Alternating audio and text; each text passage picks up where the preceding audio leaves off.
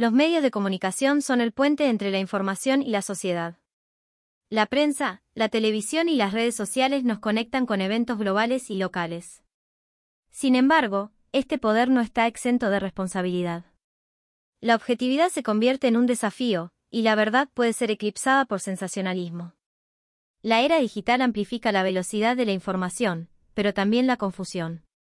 Es crucial cultivar el pensamiento crítico para discernir entre hechos y opiniones. En este vasto paisaje mediático, la capacidad de filtrar la verdad es esencial para una sociedad informada y reflexiva.